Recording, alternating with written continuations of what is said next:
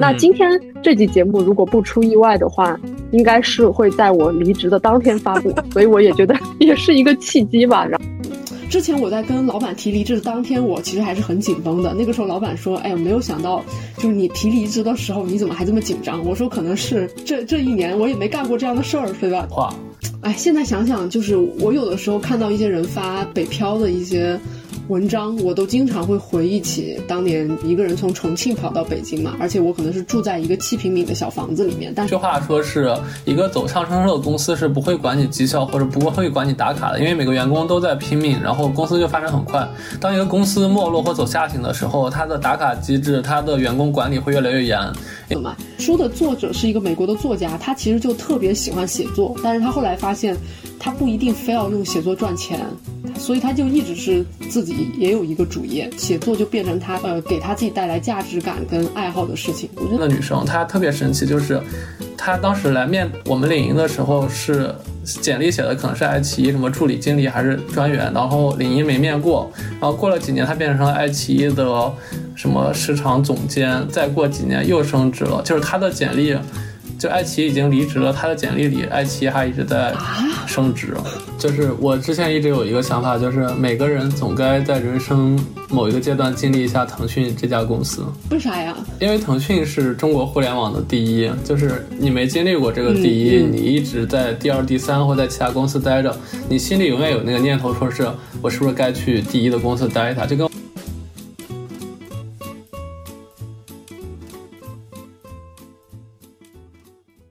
大家来到职业理想新一期的栏目，然后今儿也特别开心，特别荣幸邀请了某著名播客凌波微步的主理人那个小鱼儿老师，然后然后同时小鱼儿其实也是我在领英期间吧，我的实习生，也是很多年没见面了，他也是经历了很多事情，做了很多很丰富的事情，然后如今我觉得他其实羽翼已经特别丰满了，此刻邀请他来到节目聊天，我觉得还蛮好的。对，然后我今天也非常开心啊，因为。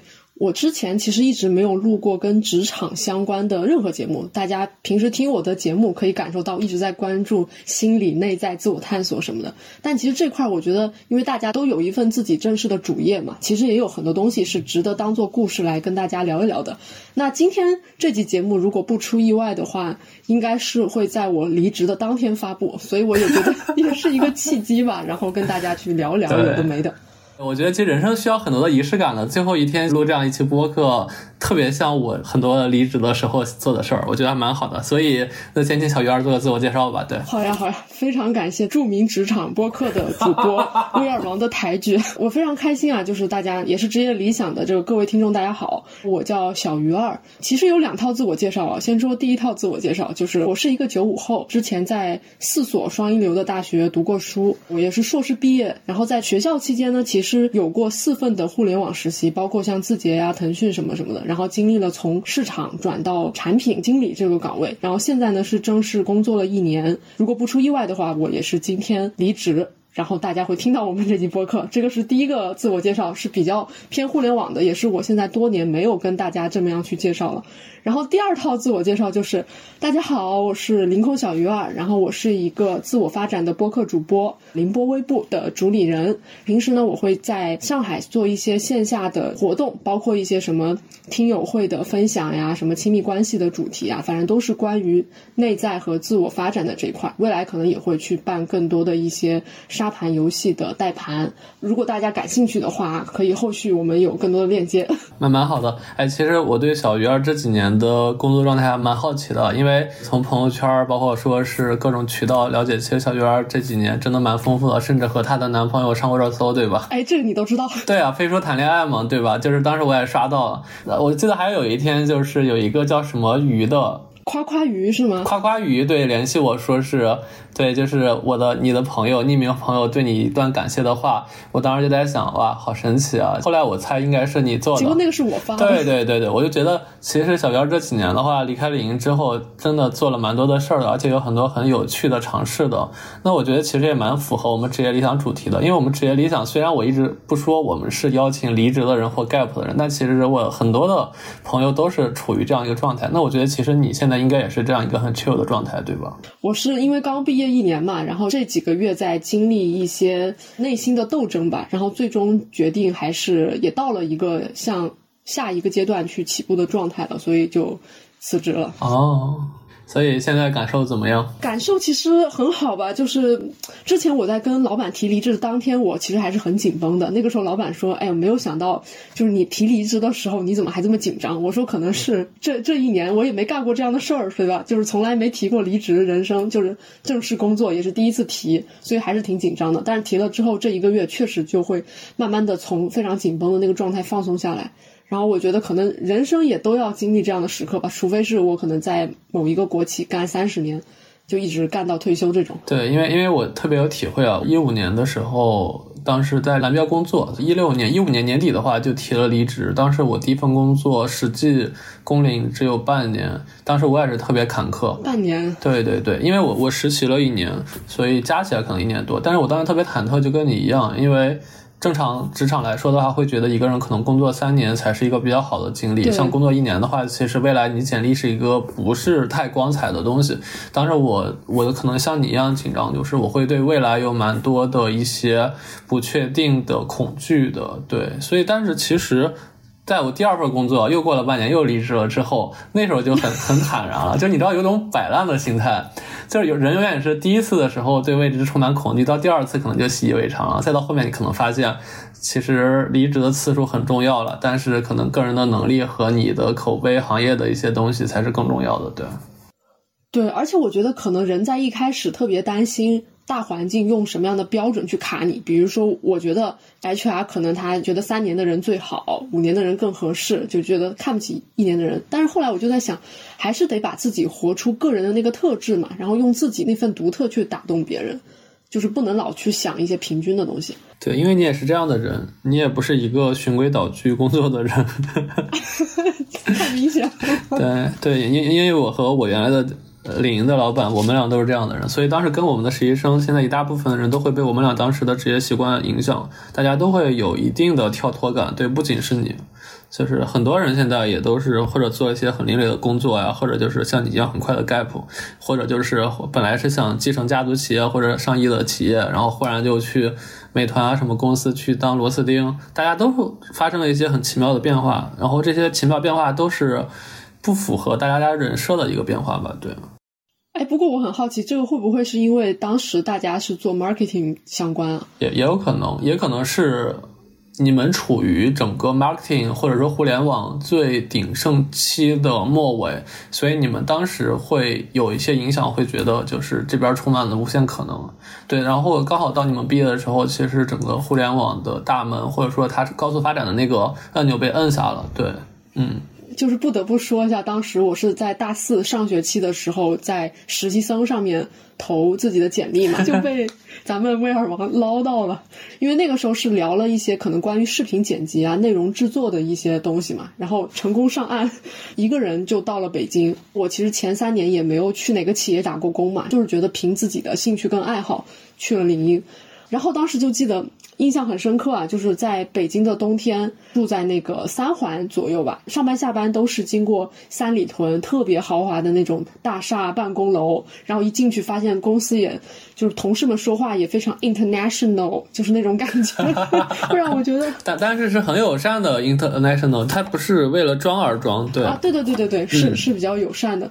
但你会觉得好像我一下子就被拔高的一个 非常高的 level 里面，而且当时说领英又被那个微软收购什么的，哇，就觉得我一下子就来给这个微软打工了。那我可能刚准备大学毕业的时候就到了这个状态，就觉得那以后我的前途无限光明，而且这里的福利也超级好，印象很深刻。我来的时候第一次是跟上一个实习生。杨总啊，我们俩一起去办了一个，就是哎，就是咱们的一个什么视频五十万的一个那个会啊，对，哎，所以你是在那个抖音五十万已经达成的时候来的，对吧？哦，没有没有没有，是四十万到六十万，我来的时候还是四十万。哦，对，但是那个是第一个做了一个活动。对的，那你还赶上我们高速发展的末期了。对对对对对，所以当时就觉得哈，一切都很顺畅的就。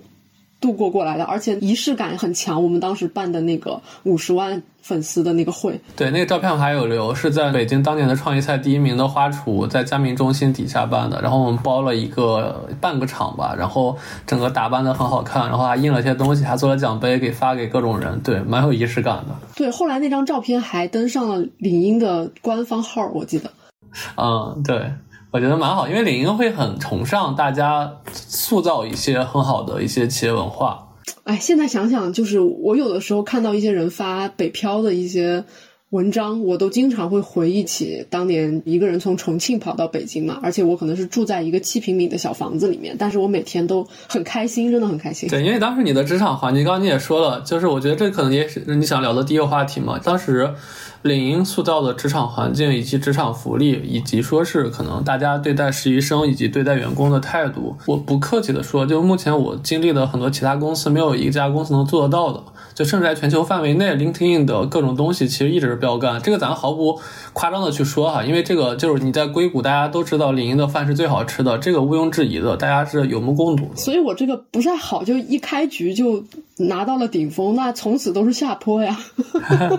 对，这其实也是我一开始的困扰，就是在职场初期的时候，你遇到了一群太好的人，然后经历了太舒适的职场环境，但是其实国内的互联网，因为我们俩还在互联网的环境嘛，又是需要你去有些良心文化。化和一些呃加班的文化呀，包括说呃就是很多人打趣到什么开水团啊，对吧？包括说是自己什么心脏跳动，对吧？就很多一些很好玩的东西，就是背后其实影射的是说，大家那边可能是国内互联网会需要你更有一些向营的文化，但是领英它其实是。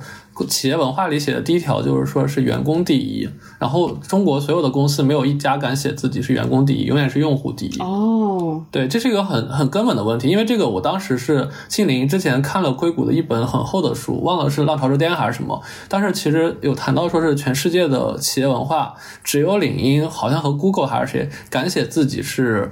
员工第一，其他的公司没人敢那么写。对，确实这个是一个很大的差别，我觉得。嗯，又变成一期夸领英的节目了吗？但是真的要夸呀，是确实是体验很好。还记得一个细节，就是我记得当时好像我们好像是正常六点下班吧，然后六点多的时候，我有一次在那里就吃盒饭，还是在刷我们的那个拍的视频，然后你当时走过来跟我说：“哎呀哎呀，早点回家吧，早点回家吧，对吧？”但是六点半这个，我觉得以后再也遇不到这样的。哦，没有，我现在公司也是这样的，如果六点半的话，灯就会关掉，所以我天天现在让我的小朋友都是。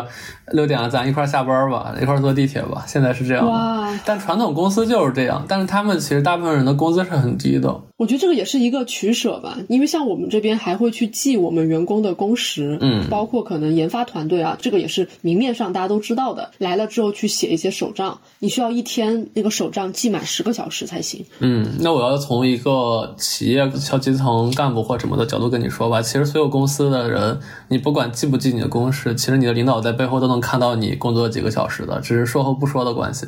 那他是通过什么样去，就是对吧？是电脑的打开时长呢，还是什么办公软件呢，还是什么？对对，也不一样。比如在腾讯，其实我们开机的话就会有软件嘛，包括说有企业微信。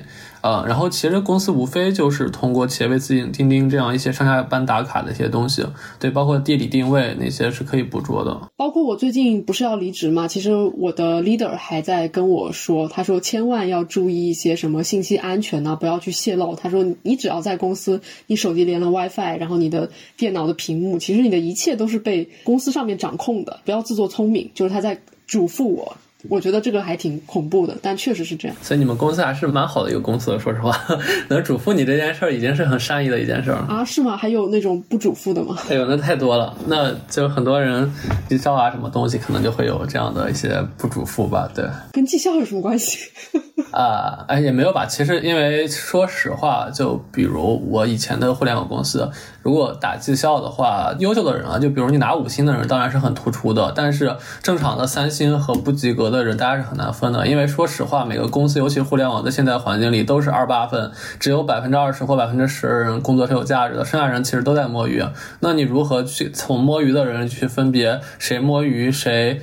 鱼都没摸上，那可能就是要用一些很阴性的、能说服力的手段了。那比如打卡呀，比如功效呀，比如说什么上班玩手机啊，就是一些可能他容易抓的点。不然的话，当员工去投诉他的时候，他也没有理由去说了。哦，我懂了，他就是从另外一个员工管理的这个角度去给他自己的一些打绩效，比如说之类的啊，去兜个底，对不然他没法有理由。所以，所以其实现在经常流行一句话，说是一个走上升社的公司是不会管你绩效或者不会管你打卡的，因为每个员工都在拼命，然后公司就发展很快。当一个公司没落或走下行的时候，它的打卡机制、它的员工管理会越来越严，因为它会锱铢必较的去抠员工的东西，从而可能裁员啊，或者说是就是降本增效吧。对，对，但是降本增效好像这一两年啊，尤其是今年，在很多互联网公司好像都在提这个事情，就也是整体大环境应该是不太好。对，我的节目其实聊蛮多了，也不是说是互联网公司，就是整个所有公司吧，整体对都是在节制，因为大家的消费欲望可能没有以前强了，导致整体的 C 端互联网都是在走向这样一个路。对，比如你现在的创业公司，对吧？你也能感受到，可能大家购买力不如以前了。确实会有这个，但是整体的 GMV 还是在上升的。对对对，毕竟你们还是初创公司嘛，你们的其实上限还挺高的。哎，就是小鱼儿，我还是想在开头问一下你，是一个我的节目每个人都会问的问题，因为我觉得我在此刻问你的话还蛮有意义的，就是你现在还有没有职业理想？我觉得我每次针对别人问我一个问题，我都会先去定义啊，就是我先会去想到底啊啊，什么叫职业理想。如果现在放到我几年前，可能我的回答就是。我当时的职业理想就是希望自己能够在一个互联网大厂拥有那种非常增长的业务嘛，然后自己独当一面去带一个团队，杀出某一个比较牛逼的 APP 啊。至少在可能四五年前，我的想法是这样的一个愿景，而且可能曾经很早的时候就看过一些，比如说腾讯、京东的一些厉害的大我几届的那种学姐，他们也拿到了结果，然后现在跟那个老公谈恋爱，然后在那种高档的一些那种会议里面去分享自己在。职业里面的一些成功的经历吧，我觉得之前我是这么想的，但是现在呢，我感觉走到互联网的今天，我再去看，我更多的是在想，如果真的有职业理想的话，那这个职业应该也不是在我的主业上了。就是怎么说呢？包括我跟我后面的可能一些呃下家面试，我都会说，现在面临这样的经济情况，我工作可能就是为了好好的把一件事情给做好。达成你们对我的预期，那这样的话呢，我可以 领到一些属于我的薪水，或者是怎么样。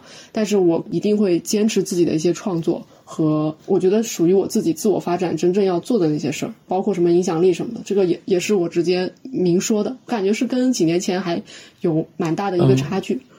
哇，所以你下家公司还蛮开明的，因为 正常员工要这么说的话，感觉连鸡血都不用打了。你先给他画了一个句号啊，因为面试官都是我的。粉丝嘛，当初聊的时候，我就是稍微真实一点的跟他们说了，对，但我也说，可能做产品让我比较开心的点是我比较喜欢思考嘛，比较喜欢输出，反正说了一些实话，但是他们好像挺喜欢我这样的。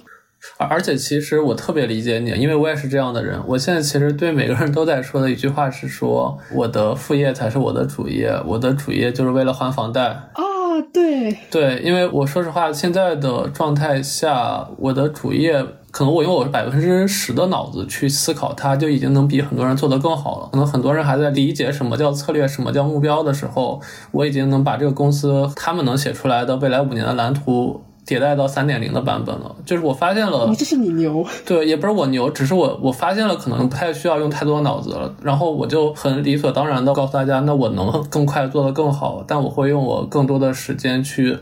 做我自己觉得个人品牌或者说是个人成就更有用的东西，对，然后我也不会耽误工作，包括工作时间里，我还是会完成我的工作的，这是我对自己的基本要求。哇，这个确实还挺像的。包括前段时间，因为要考虑之后的发展嘛，我也找了挺多不同的人去咨询、去聊天。然后当时我觉得有一个模型还挺适合我的，就是他说你现在不一定非要说做一个选择，就是我要么就直接出来 all in 做副业。当然你现在副业可能很多特别完完善的那种状态没探索出来，可能现在做是归做，但是你没到那种已经逼不得已要跳的那种状态了，你就不要去做二选一。他说：“其实你可以用一种模型，就是你一方面有一个主业，在这个主业里面是给到你稳定的现金流，同时你可能在职场里面真的是可以修炼自己与人打交道的一些软技能。我觉得这些东西真的是在这个呃学生时代是完全学不到的，就是也是一种修炼加上积累金钱。”他说：“第二条路呢，就是你。”特别喜欢做的一些，比如说写作呀、什么影响力啊，他说你可以把这个东西做起来，但是你不要给他加特别高的 KPI，是一定要用它马上商业化。他说这样可能会把你这条路逼得让自己不喜欢。第三条路就是，那你再用你的这个稳定的现金流去做一些能够给到自己税后收入的事情。比如说去投资嘛，就是学一些理财。他说这样的模型其实你会更游刃有余一点，就不用孤注一掷。对，他说的蛮对的。只有第三点，我觉得投资这件事儿你慎行吧。哦，投资对对，他肯定不是说随便搞。对对，因为我身边再聪明的人现在都在赔，但我其实觉得他和我的想法挺一样的，就是嗯，说实话，就是我跟很多的前辈聊完之后，我觉得其实人这一辈子一定是追求某种平衡的，而不是说是走某种极端的，就是。你工作和生活是一种平衡，然后工作的内容和你所谓的个人的影响力也是一种平衡。当你找到那种很自洽的点的时候，其实是你最好的状态，而不是说是你 all in 到你个人影响力。如果你我相信你现在纯做播客或者纯做你个人的线下的东西，你会把它变成工作，那这样的话你很快可能会丧失它那个魔力产生的对你的吸引力。而且我觉得这个也是一种我们中国讲的道吧。关键是因为我其实自己认识挺多的咨询师嘛，我之前就是我自己做节目里面也邀请过比较多的这种独立在做个人自由职业的人，但我发现他们很多人的生活状态，可能我自己我也相对懒一点，我觉得我做不到那种从早到晚，然后一直在朋友圈去发布啊，我今天的啊这个咨询，然后我的那个课陪跑课，然后发很多很多这样的东西，而且可能我觉得有的人他是挺喜欢。赚钱的他不一定真的喜欢写作，这个我前段时间还看了一本书，当时那本书是我特别好的一个朋友送给我当做生日礼物的了嘛。书的作者是一个美国的作家，他其实就特别喜欢写作，但是他后来发现他不一定非要用写作赚钱，他所以他就一直是自己也有一个主业，写作就变成他呃给他自己带来价值感跟爱好的事情。我觉得这样其实也挺好的，而且我自己的一个观点就是。要想清楚任何事情的代价吧，就是有的人他可能盯着大家现在很多人小红书上写那个裸辞，包括我节目前一前两集还在说这个大厂裸辞做 IP 不一定就是你的最优解，因为你要想好代价。我现在可能 gap 出来，我真的直接就。All in 去自己要干，但是我又不没有想好干什么。看似我享受了自由，但实际上背后的那些风险，你都是需要自己去承担的。你能不能承担得起，这些都要想清楚。我觉得，对，就你刚刚说的，我特别有感触。你看，我从一五年开始，我就一直在自己写文章、拍视频号，包括说我最近做播客，你也知道，我可能是咱们播客圈里的。奋斗逼吧，就是在日更。对对，很多人很多人见我第一面就说你疯了，怎么在日更？而且我还是在兼职日更，就是。我去做这些事儿的时候，其实没带给我很多金钱的成功，撑死就是可能像什么冤呀，没事给他们赞助个耳机，其实你没办法靠它获得很大的一些金钱的成功。但我觉得我心里的能量的满足是蛮多的，尤其是我特别有感触，是我拍视频或者拍一些很有趣的东西，然后这些年我很多朋友，包括说是欣赏我的一些前辈，都会说，就你的视频号其实和任何人都不一样，你没有接受任何商业的规律，但你拍出了很真实。东西，然后也有一些自己的思考，就是你刚刚说的，我觉得这个就是最好的你，就包括你的搜索媒体，其实组成了完整的你，这样完整的你其实也是你个人品牌、个人影响力的一个体现。那这个东西，它可能是越到老或越到以后是越好的一个状态，而不是急于求求成的靠着变现去。实现一个金钱的成功，因为我看到了，我甚至可以举名，我看到了太多这样的人，在他还没有夯实的时候就开始去做一些所谓的变现，就比如什么张萌呀、什么七千呀，就是我一直在抨击他们，就是我觉得这样的人，他们没有什么职业深度，你知道吗？因为我我认识太多有职业深度的老师了，但他们一直是靠自己的东西去变现，然后教的那些东西，就你知道最神奇的是那个叫七千的女生，她特别神奇，就是。他当时来面我们领英的时候，是简历写的可能是爱奇艺什么助理经理还是专员，然后领英没面过，然后过了几年他变成了爱奇艺的什么市场总监，再过几年又升职了，就是他的简历，就爱奇艺已经离职了，他的简历里爱奇艺还一直在升职，对，就你知道我每每看到这种情况的话，我就在特别感慨，我就觉得。我一定要夯实自己的一些底基，我能拿出一些我能讲的东西，也不是让他赚钱，但是我希望别人觉得我讲的东西是有用的，而不是说我讲的东西是利益化的。你听我一节课，我要收你九块九，什么样的？对，这是很不一样的状态。所以我觉得你蛮好的。你现在状态虽然你只工作一年，但我觉得其实你做的很多东西，我并没有看到你在追求一些盲目的快速的变现，而是你在。完善自己的社会价值和整个世界观的内容。我但但我觉得这个过程中也是一种自己要在思想上不断的斗争的过程。包括我刚刚就听你说到那些例子吧，其实也会看到很多人这样。那每每看到这样的时候，你其实心里。就是在第一反应是会焦虑的，会想，哎呀，怎么这有一个人他又去做了一个号，或者怎么样，然后一下子他就去分享，我又涨粉了多少，然后我又变现了多少，他要教你，并且他要教你变现嘛，这样他才能更好的变现。我就发现我真的是。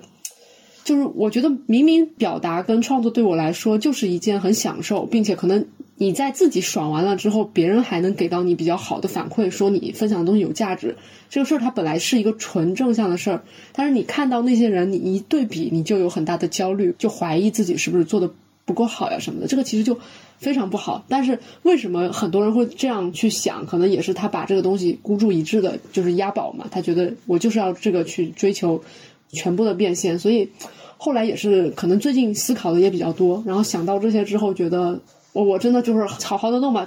虽然现在我有一些也有一些商业合作啊什么，但是我觉得这都不是刻意追求来的，不是说我非要去追求这个。但是有的时候会有，那挺好的。对，其实我们聊到这，我看到你的提纲里有写到一个当年的榜样，所以我先举个例子，我的榜样，我一直在跟各种人说。我的偶像，或者说我觉得我未来想成的样子，是我当时在领英的我领导的领导比利，对，就是你应该认识。对对对，他也拍过视频。对，因为你描你描述状态，其实我觉得就是他的状态。他是一个很厉害的人，他清华毕业嘛，然后他也很有思考，他也很有能力，但是。他每天和我一样穿着拖鞋，每天跟每个人聊天都没有任何的距离感。然后他这么多年了，他现在最近我做播客也是因为他做了一个播客之后，我觉得哎，我好像也可以去做职场内容了。然后我也开始做，但他是在不紧不慢的邀请自己一些老朋友去做，也没有为了变现。就是他的人生让我觉得一直是一个很风轻云淡、不急不慢，但是又走得很顺的状态。那这样的一个状态其实是他多年自我的一些提升去产生的。那这个东西。完全不是急功近利。当你看到他的时候，你不会焦虑。你知道他是一个快五十岁的人，但你看到他现在，不管是他的身体状态还是他心理状态，他仍然是很年轻的，仍然是很进取的。然后朋友圈可能还在晒娃。当你看到他的时候，你就不会焦虑了，就反而你刚刚说的那些在网上快速变现、快速涨粉的人。我觉得其实你完全不用考虑他们，他们可能有些人是有长期价值的，但是有很多人是靠着这些所谓的讲述去获得短期价值。既然你铆定了你是要一个长期价值的实现，那你根本就不用在意那些人说的任何一句话。对，Billy 的这个好像之前我听过他一集播客，很有趣，他每期我都听完。对我之前听过一期，我都觉得就是还是给人很如沐春风的感觉。反正我一直以他为荣，以当时为他共事为荣，虽然他可能不一定。认可我这件事儿，对，然后。他他的播客，他的播客其实很多人告诉他应该是做时间轴，应该怎么样，或者应该去把一些更有趣的东西剪到开头。但是你听他现在播客，还是他自己的节奏，不紧不慢，缓缓道来，然后讲的内容其实也是他和几个老前辈聊的很有趣的事儿。哎，这样的就很有意思。包括可能像，因为我平时会听，比如说什么像梦妍啊、什么少男啊这些播客，他们其实都是有的时候就。自己的去娓娓道来，跟你讲一些东西，你听着很舒服。对，就是那种感觉。那个一定是沉淀下来的东西。然后跟大家推荐了，就 Billy 的播客叫你别这样，真的是我每期会听完的播客。他的一期蛮长的，因为他们几个老年人真的很能扯，而且经常扯的会让我感觉没主题。但是你真的能学到很多东西，就那些东西是时间沉淀出来的财富，不是我们这些小年轻二十多岁、三十岁的人靠看一些书本知识和套一些网络俗梗能去讲。讲出来的东西，对，而且提到这个榜样，你刚刚因为提到 Billy 嘛，然后我突然就想到，其实我现在在我们公司，呃，有一个读书会啊，因为马上离职了，或者说我已经离职了，但是这个读书会我是非常舍不得的。有一个相对资深的一个员工，也是之前我听很多呃读书会的其他的人说，哎呀，他。是一个非常好的呃老师，都尊称他为老师啊。然后我在上一次参加读书会的时候，我才第一次线下见到他，第一眼就觉得也是像可能 Billy 给你的那种感觉一样，感觉如梦春风。然后跟他说话，你发现这个人特别的谦逊，他还会帮助你去发言。反正你就跟他聊完之后，就觉得这个人肚子里很有东西。然后你后来去看他的朋友圈，也跟自己的。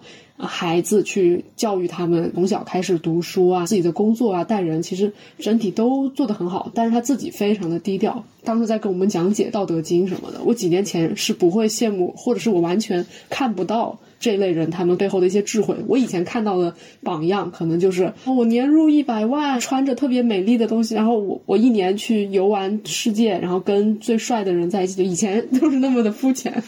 但但你知道，其实这也不怪你，是因为你如果没经历过这些肤浅的话，你很难去达到别人说的洒脱。就是我以前可能也在希望去追寻那些东西。我比如我举个例子，在我可能像你那么大的时候，我很希望买一件加拿大鹅，因为我看到有钱的人或者说是很多人在穿它。但是当时我的工资，我去买它很难。对，但当我买了一件之后，我炫耀了几天之后，我发现它其实就是一个实用性的一个东西。就是当你去拥有完了你之前觉得肤浅的那些东西，或者说你接近之后，你才可能会发现自己内心真的想要什么。确实是这样，这个我也想到之前就是暑期实习的时候，我印象很深刻啊。我现在都想到这个决策，我觉得可以大家聊一下。就是离开领英之后，我是先去了字节嘛，但是我对因为想想转产品经理，但是产品经理大家都说腾讯是最好的嘛，我就卯了劲儿的飞想去腾讯。哎，真的真的是这样，对腾讯有特别高的光环，真的鹅厂给了我很多。然后这个，我记得当时一开始拿到两个 offer，就是别的不说了，反正最后我纠结的就是字节跟腾讯，就这两个当时特别纠结。但其实字节的那个业务跟我想做的非常的匹配，是做抖音社交相关的。如果我去了的话，可能深耕是我感兴趣的方向。但腾讯呢是游戏相关的，但是我就是为了这个 title，我非要去腾讯。然后去了腾讯之后，发现什么确实都挺好的，但就是可能业务层面我确实不太喜欢，因为不玩嘛，不玩什么王者荣耀那些，所以可能在这一块确实是有点跟我想要发展的目标也不是很匹配。但是后来反观这个事儿，我到如果真的去了字节，是一个理性的决定，但是我心里对腾讯的那道坎儿，以后一定会在另外的决策里踩回来。对。就是我之前一直有一个想法，就是每个人总该在人生某一个阶段经历一下腾讯这家公司。为啥呀？因为腾讯是中国互联网的第一，就是你没经历过这个第一，你一直在第二、第三或在其他公司待着，你心里永远有那个念头，说是我是不是该去第一的公司待一下？就跟我在领英一样，就他他是微软是世界第一，就是你待过之后，你可以很风轻云淡的告诉别人说，哎，他其实就还好吧，对，然后。也也不是说是很多人描述那么神，但是你跟一个没去过的人去说的话，他永远无法体会你这种心情的。确实，对你给他描述的再坏，他永远是一个很神圣的存在。而且我去了之后，我再出来，我发现我对于大厂的那些光环跟标签才彻底的祛魅了。之前就永远会追。感谢我们一切的经历和一切的苦难，或者说一切欢乐吧，就是这些东西才会形成完整的你。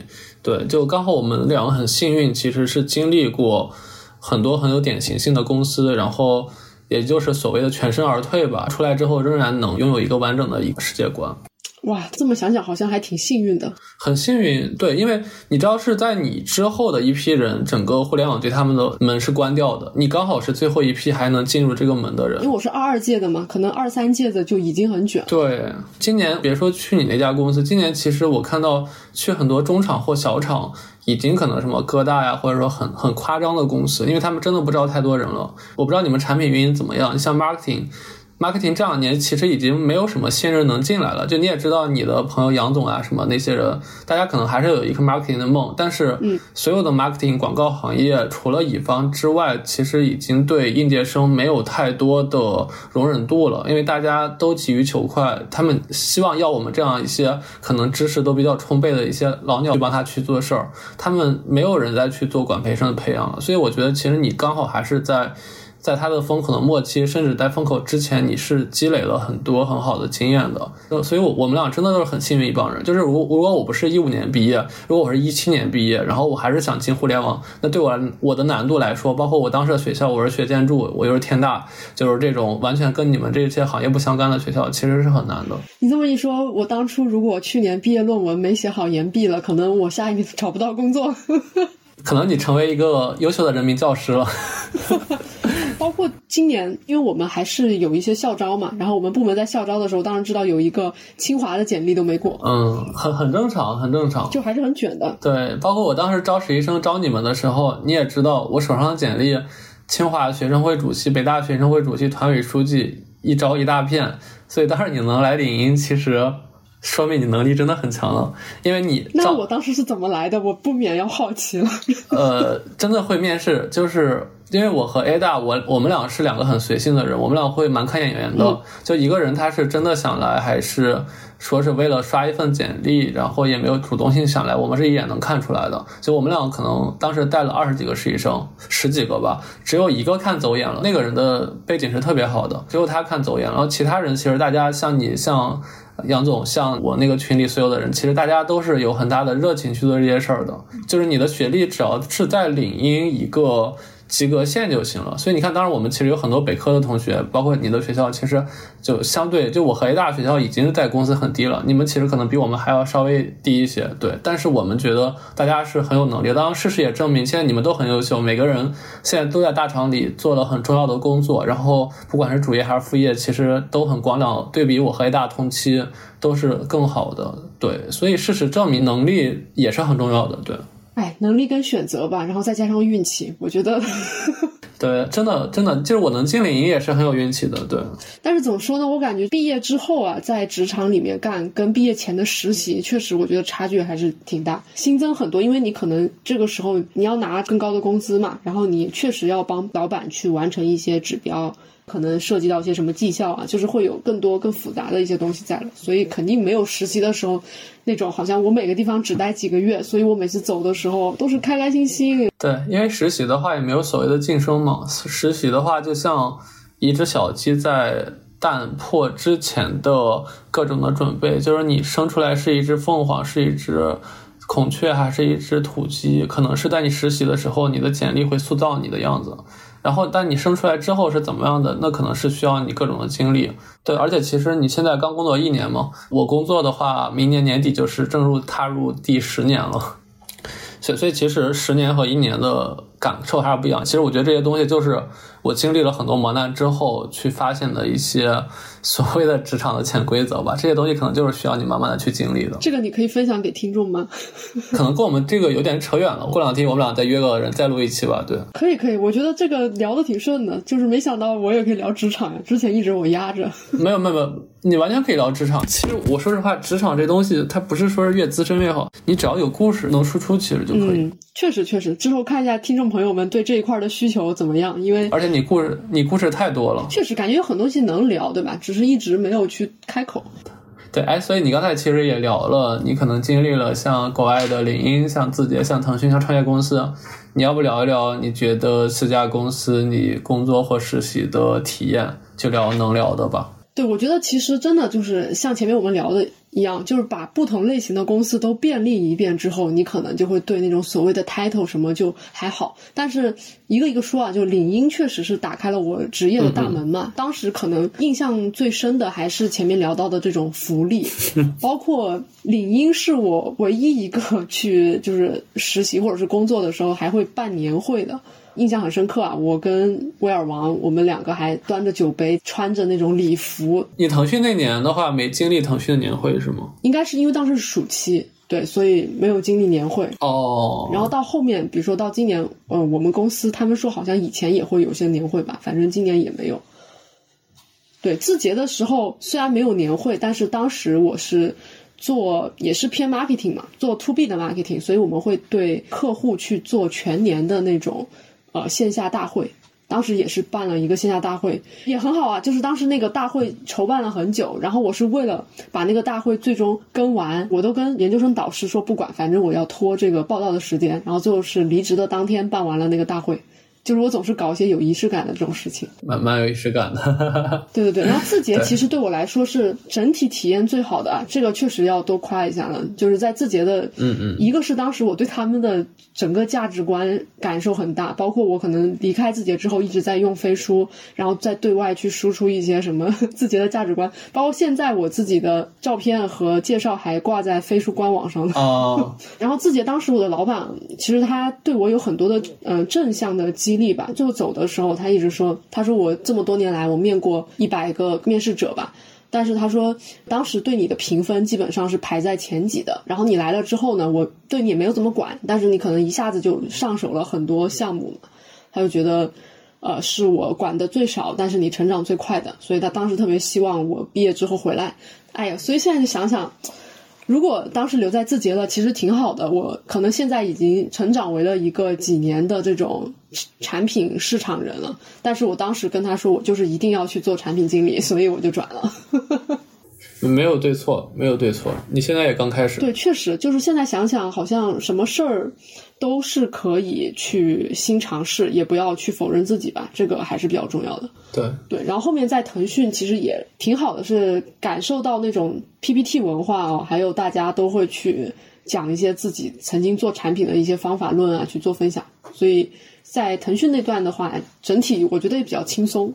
然后创业公司不说了，创业公司我也不提具体是哪家，就是曾经待过一个月，但是被老板 P V 了，所以我马上迅速 走人。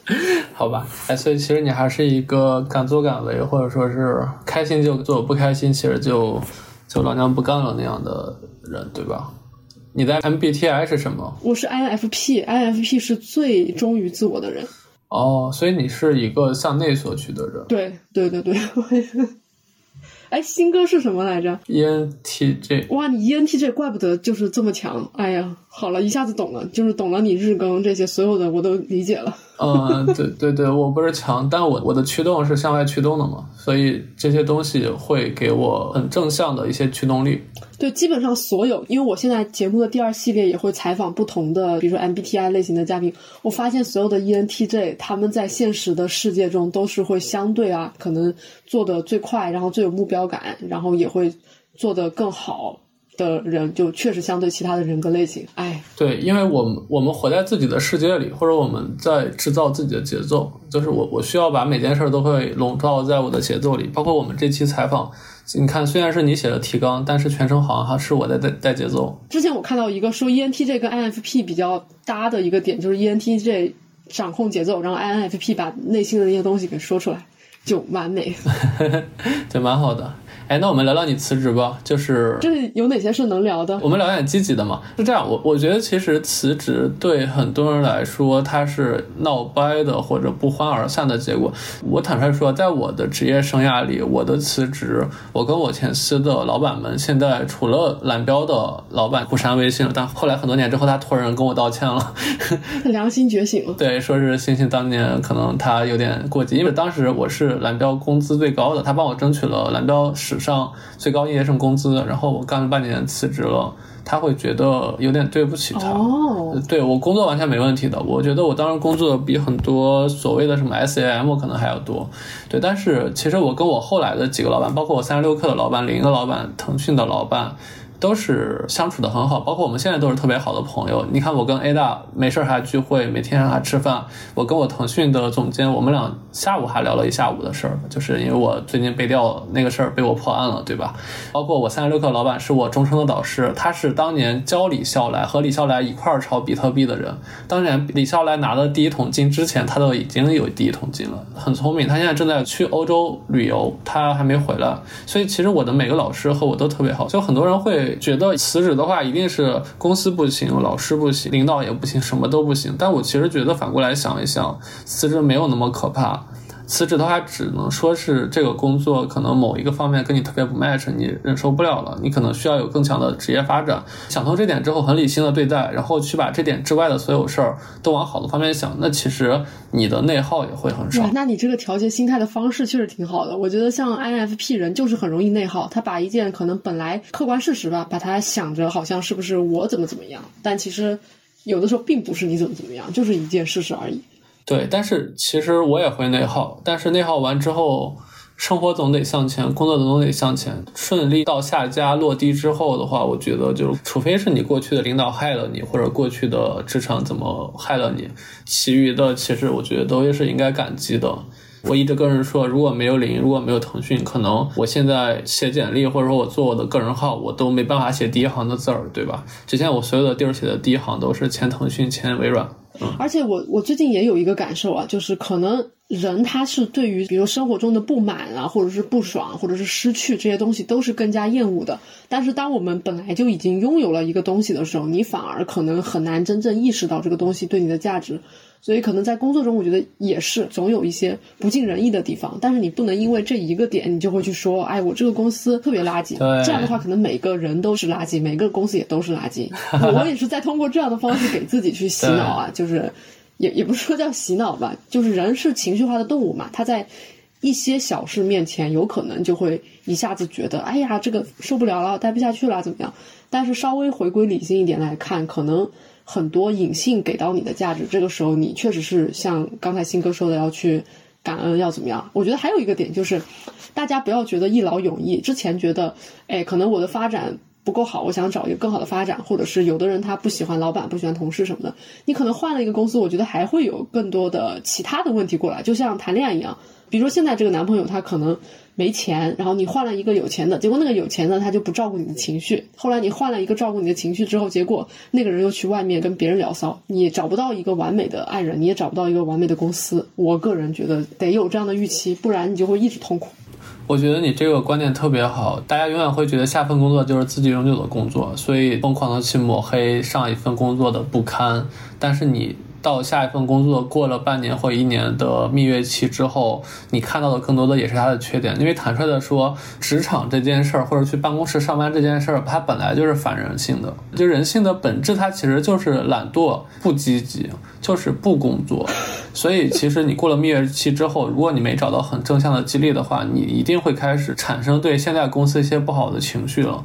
所以，就刚才小鱼儿说的，不要把每件事看得那么的长久，你应该是动态的去看待每一件事。事儿的，而且也要降低预期吧。对对对，就是刚刚你一开始说的嘛。你现在其实职业理想就是说，你的主业和你的副业来说的话，可能你的副业会越来越重要了。就是降低到一个很好的预期，它就是我还房贷的一个手段。然后我出色的去完成你交给我的工作，但是我不会去变成这个公司的一个主宰，或者我变成这个公司的一个奋斗逼，帮这个公司什么上市怎么样？不要有这样的期待。对，然后我觉得这个预期也是在于，我觉得哈，很多人在早期被植入了不合理的预期，就像我一开始说的，可能几年之前刚进入互联网的时候，对吧？它都已经关门了，那个时候我以为互联网在打开，然后我们很多人都会觉得它是一个非常高速增长，以后会越来越猛。你觉得它是指数级的增长？那个时候很多人也在说，现在到了一个时代了，这个时代你可以干着振奋人心的事儿。你非常热爱它，你同时又拿到高薪，所以一开始的期待就非常的完美。那现在其实不是这样的，而且可能大多数时候我们生活的本质也不是这样的，所以感觉要从之前的那种什么都好的预期降低到了，到底这份工作对我来说，我最重要核心是，呃，要这份工作是给我什么样的价值？有的人要的是成就感，有的人要的是空闲的时间，有的人要的是钱嘛。那如果想清楚这一个点的话，那其他不重要的点可能它并没有这么重要。如果你失去了的话，那也要接受，因为你要的可能就只是钱，别的东西怎么办呢？你不能什么都要，你要想到自己的代价。我觉得这个是我之前在跟我的心理咨询师啊，是情感的这个心理咨询师聊的一样。他说你喜欢一个男的，你就要看对他的核心需求是啥。如果有的人要钱，就像我刚刚说的，你就不能期待其他什么都好。就没有什么完美的东西是留给你的，何必要留给你的呢？你为什么能配得上？还蛮好的，而且我觉得，其实此时此刻面对一个瞬息万变的世界，尤其是。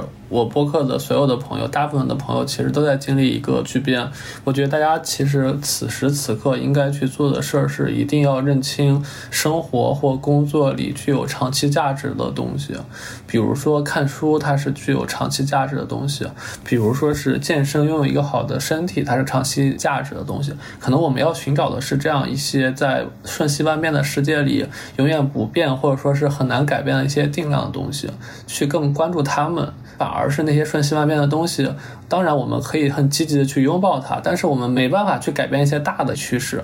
我真的强烈建议各位朋友一定要去关注一些长期价值的东西，包括我和小鱼儿，我们俩现在做播客都做了几十期了。我觉得这件事也是一个很长期价值的东西，因为它把我们的我做几十期花了两年半，你做几十期花了两个月。对对，我我冲击二零二三年录一百期呢。我们俩做这些东西沉淀的此时此刻的一些情绪和一些观点的东西，是能未来很多年帮助我们。我觉得这些东西是需要大家真的去。关注并开始去马上去行动起来的，这样的话，其实我真的觉得，不管离不离职，不管内不内耗，或者说不管你换了多少份工作，这些东西是长期伴随你的，它是你内在的一个价值，是会让你越来越高的。就像比利，像小鱼儿的那个同事一样，对，嗯，这个也是我感觉我做播客，我的这个主题可能一开始没有想好做什么，但是我发现，在做一些偏向自我探索的单集之后，哎。好像它是一个无论外界环境怎么变化，我都可以去向内看的东西。做的越久，我可能自己对自我探索的这个也更深。那这个东西一定是我看清自己之后，对于我整个生命的长期发展来说都是有价值的。它不会随便的变。对，就凌波微步可能是你的城堡。就当你遇到挫折或怎么样的时候，你只要躲进这个城堡。刮风下雨都不会去困扰到你，因为它其实帮你挡掉了很多东西。对，所以得让它变得稍微纯粹一点。有的时候，帮我的听众朋友们在问威尔王几个问题啊，这个也是当时线下在分享一些我是如何创作播客的时候，当时我提到了你这档播客啊，你这个高产的节奏，他们很多人其实播客的卡点都是在于好像。哎呀，我觉得这个东西剪辑是不是很复杂呀？这个上传很复杂呀。但是你是保持的这种播客界基本上日更的节奏，你你是怎么看待自己这块跑起来的？有没有？我我觉得首先就刚刚你也说了，我 MBTI 是 ENTJ，就这样的人天生就有一个强迫症，就是我做一件事儿，我不喜欢做一半，包括跟你录的这期。我甚至希望今晚讲完，但是就某些原因嘛，你有些仪式感的东西不见的，所以这个其实是我骨子里从小到大，我上学学习的时候就开始养的毛病。它是个很习惯性的东西。然后我看你问题说说为什么开始做播客，是因为我我其实年初的时候就是因为听了 Billy 开始做播客，然后我在去年开始的时候我就希望恢复去做一些职场类的东西，因为你知道当时你跟着我实习的时候，我还是在日更职场类的短视频的，对吧？你那个可不一定是职场，吃面。对，但是很多还是有些职场内容去了腾讯之后也没有时间。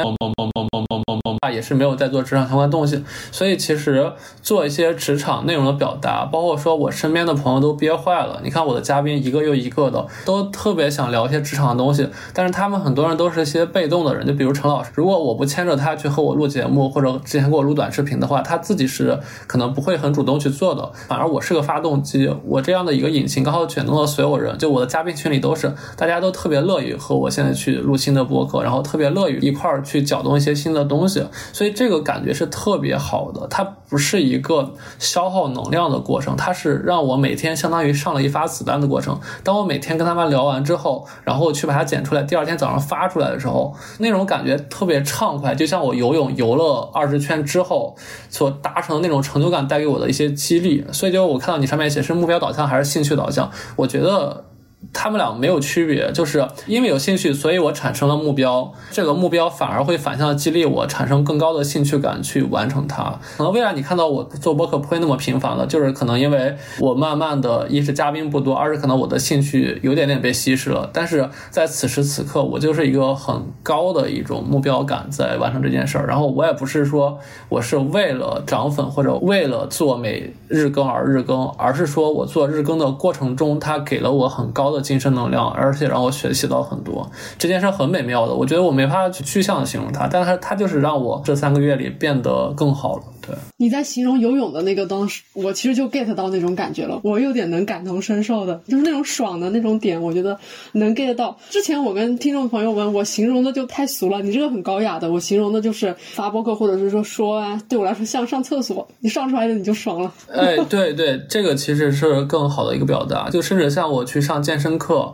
当我用尽全身力气去甩完了绳子之后，那种虽然很累，但是很有收获感的感觉，就是那种感觉。他们是殊途同归的。哇，就是世界多一些 ENTJ 吧，这样可以把周围的很多人召集起来，把那个事儿做了，我觉得非常好。但你知道，就是 ENTJ 有个最大问题就是，如果你跟我是一伙的话，你会很乐于被我卷，大家一块跟我忙碌。但如果他是我的敌人，或跟我不是一伙的人，他会很难受。很多人可能跟我有一些竞争关系或怎么样，他看到我这样高节奏的生活状态，甚至不用工作卷他，他甚至都会有压力，会觉得说是我比他强，我为什么？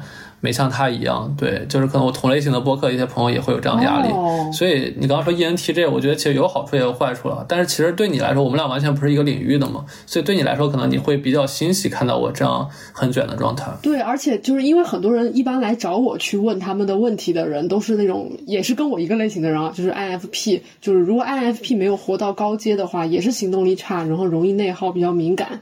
那我就觉得哇，ENTJ 多带着带着，可能他们在行动的过程中就能破除掉自己的一些卡点，其实是很好。对，而且我觉得现在社会需要一些噪音，现在社会有点太安静了。我们这样 ENTJ 带着大家一块儿去说说话，是能让整个世界活泼起来的。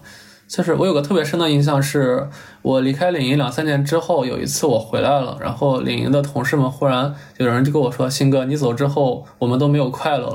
”就是我以前一天咋咋呼呼的在公司里拍视频，跟各种老师 say hi，甚至拉着我的驾校校友们一块儿去举手，我有很多这样的很嗨的一些时刻。在我走之后，他们没有了，他们可能很需要我去带动他们身体里这样的能量。确实，包括后来可能我离职了，我们其实后面没有见面，但是有的时候我看你发那些视频啊，我有的时候会看的，我都是觉得你这视频确实一个视频也不长，但是剪完你就觉得它是有一些什么情感啊，那些文案有的挺能打动人的。所以要批评一下，所有的朋友都是这样，光看视频不点赞，导致我现在粉丝涨不快。就是每个人见我都是啊，新哥每期视频我都看的，我说那你为什么不点赞？笑死了！你要提出诉求，大家才会知道你有这个诉求。烟提这是不会提出这个诉求的，我就是需要你臣服于我的。我主动提的瓜就不香了，对哎呀，你这个 ENTJ 的特质也跟狮子座有点像。对我也是狮子座嘛。哦，你是狮子座呀？那 所以我是双 buff。好的，我懂了。哎，那还有个问题啊，就是因为你现在也做了五十多期嘛，采访了这么多个人，那现在采访者来说，你觉得大家的？职业态度啊，或者说大家普遍的一个未来要发展的趋势，你觉得有没有什么共性？哦，我觉得。有很大的改变，也是因为疫情三年之后的改变。你可以很明确的观察，如果在二零一八年的时候，你去问一个三十岁出头或者三十五岁的人，你未来的职场规划是什么样？他们可能还有一些升到总监或者走更高，或者说赚更多钱的一些诉求。但是其实你看，我在今年七月份跟这些人去聊的时候，就我问每个人，你还有职业理想吗？有一多半的人回我的理想都是快乐的工作，好好的生活，拥有开心的心态。搞钱这件事儿变成了少数，升职这件事儿我没听到，你发现了吗？五十几个人，而且这些人都是职场里的佼佼者，我没有采访一个 loser 或者说怎么样的人，就是这些人没有一个人跟我说他要升职，呃，加薪可能有，但升职没人再提了。所以其实我觉得现在每个人的状态都回归到了一种。很追求本我的状态啊，他们会追求一个跟自己自洽的状态。这个自洽可能是钱能给自己自洽，或情绪能给自己自洽。可能未来某一期真的会说是升职给自己自洽，但是没有一个人会出现一个像之前那样大家很急功近利的状态了。我觉得还蛮好的，我觉得蛮好的，因为每个人好像相对理智，而且相对会。让我觉得他没有那么的，嗯，就是有点打鸡血的状态，那种鸡血的很赛博朋克感的东西让我有点怕，所以我觉得我的嘉宾们现在是这样的一个状态，对，甚至我的嘉宾里面有十几个、快二十个人现在在 Gap 正在旅游，或者说是准备去旅游，对对对，啊，对吧？就是你之前从来没有见过，现在对 Gap 的这个。接纳度应该也会变高，呃，特别高，特别高。我觉得其实社会也不需要他们长期 gap，他们可以未来去当数字游民吧，或者说做一些更自由的状态。对，但是其实越来越多人去逃离了之前既定的一些主流职场。那这些主流职场在放到二零一五年的时候，每个人再累再苦，他可能也不会逃离的，因为有很多枷锁绑着他们。但是现在大家其实那根枷锁忽然好像都断掉了。就不只是枷锁断了，可能大家的饼也没了。我其实说实话，我觉得现在职场进入了一种游牧职场的状态，尤其是国外。就是刚好我的上期嘉宾是一个在澳大利亚当农场主的一个嘉宾，他之前是 LinkedIn 的一个很高级的市场的老师，他现在在一个创业公司，一边当市场总监，下午当市场总监，早上去当农民去种地去养牛。全世界其实其他国家进入的更快，都进入一个游牧职场的状态，大家会更自由，时间、空间、工作地点，包括薪资、包括职位，越来越变成了没有那么重要的地方，反而是。产生工作价值本身变得更重要，然后其他东西就游牧。这可能未来整体工作的方式也会慢慢有一个变革了。对，已经变化了。哎，那还有一个点很好奇，就是像 AI，不是现在又是今年新出现的一个领域嘛？你有采？我记得你是好像也有采访过 AI 相关的人。我好多期了，好多期了。我的嘉宾里好多一聊起这个就一个小时。对，我就说那这块不也是一种又是新的这种赛道的上升期？对，就是因为 AI 嘛，很多的工作效率提升了，导致很多人。可能没有那么多事儿干了，所以我才说的是，大家现在很多人上四天班，剩下三天班去干自己的事儿，或者说是早上去干一件事儿，下午去干一件事儿。它滋生很多新兴的职业，也去淘汰了很多传统职业里的不必要的劳动力。那你现在啊，就是已经工作了十年了，你觉得你自己的未来职业发展有想清楚吗？还是说在探索？九年，九年，其实我是蛮明确的，因为。我是 ENTJ，然后我是一个集邮爱好者。你看我这几年，我刷了八十多个广告奖。什么玩意儿？我我有八十多个广告奖，对。广告奖是啥呀？就是比如什么金童奖呀，比如什么金狮奖呀，比如说什么麒麟奖呀，各种的广告行业的金奖啊。我去。对我我对自己的职场其实还是有期待的。虽然 marketing 现在可能不是那么好做，但是我还是希望我在 marketing 这条路上，在未来的十年以内吧，还是有一个代表作。雇佣者这件事可能有一半。一小半归我，但我希望未来有一个很独立的东西，它能让我留在这个行业。这件事儿它背后映射的不一定是我的职位或怎么样，但我希望我有这样一个作品出现。对，然后这个之外的话，其实和你蛮像的。到四十岁和五十岁的时候，我成为一个。